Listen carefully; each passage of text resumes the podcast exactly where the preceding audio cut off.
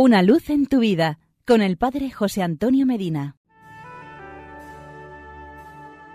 Queridos amigos y hermanos, aparentes contradicciones tiene la vida espiritual. Una de ellas es la siguiente. Esta vida terrenal es la cosa más baladí y despreciable, y al mismo tiempo es la más importante y trascendental que puede caber en la mente humana. La vida terrena en sí misma es la cosa más baladí y despreciable porque importa muy poco estar sano o enfermo, morir joven o anciano. Al cabo todo ha de terminar en 80 o 90 años a lo sumo, que son menos que un relámpago en comparación con la eternidad. Por otra parte, y precisamente por relación con esa eternidad a la que nos encaminamos, esta breve existencia sobre la tierra cobra importancia decisiva y valor trascendental. En cierto sentido, esta vida es más importante que la otra, pues la otra depende de esta y no al revés. Toda la preocupación del hombre debe centrarse en asegurar, con todos los medios a su alcance, su felicidad eterna, salvando, por encima de todo, este objetivo fundamental, puede y debe procurar ser feliz, pero siempre con la mirada en las alturas y sin conceder la importancia decisiva a esa felicidad terrena, está llamada a desaparecer muy pronto entre las sombras de la muerte.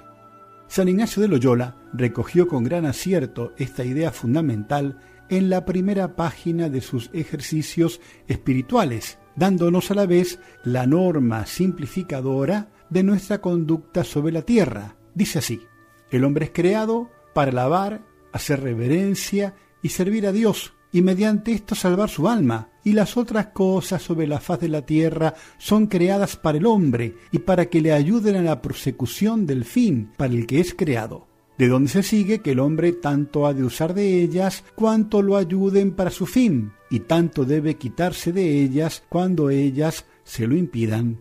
Por lo cual es menester hacernos indiferentes a todas las cosas creadas, en todo lo que es concedido a la libertad de nuestro libre albedrío y no le está prohibido, en tal manera que no queramos de nuestra parte más salud que enfermedad, riqueza que pobreza, honor que deshonor, vida larga que corta, y así en todo lo demás, solamente deseando y eligiendo lo que mejor nos conduce al fin para el que fuimos creados. Y es así, el cristianismo es escatología, es decir, es futuro, es esperanza, es también por ello mismo apertura y transformación del presente. El hombre es un ser que vive desde el pasado y por el presente hacia el futuro eterno. Sí, esta vida presente es decisiva en orden a la futura, y la virtud que le da sentido a este presente es la virtud del peregrino, que se llama esperanza, porque la esperanza orienta al peregrino al mismo tiempo que le da fuerza para proseguir en el buen camino.